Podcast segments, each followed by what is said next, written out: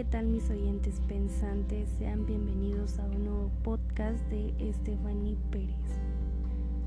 Tenemos como título Dejar ir. Él me amaba y yo también lo amaba, pero llegué tarde a su vida. ¿Qué haces con todo ese amor?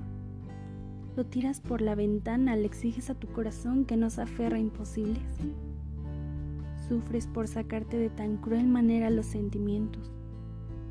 Lloras, lloras mucho, maldices al destino por jugar tan sucio, por traer a tu vida ese hombre que no es libre.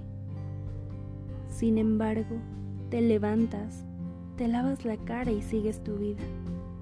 Dejas ese amor lejos, olvidado, rendido.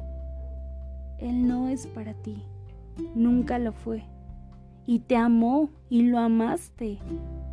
Pero hay que saber despedirse a tiempo antes de abrir más heridas.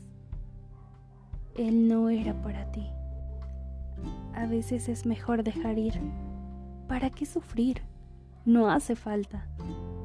Ahora el verbo amar es pasado, porque ese amor ya acabó, ya no existe, no hay presente ni futuro, nada que ver a su lado y tu vida sigue, sigue hacia adelante.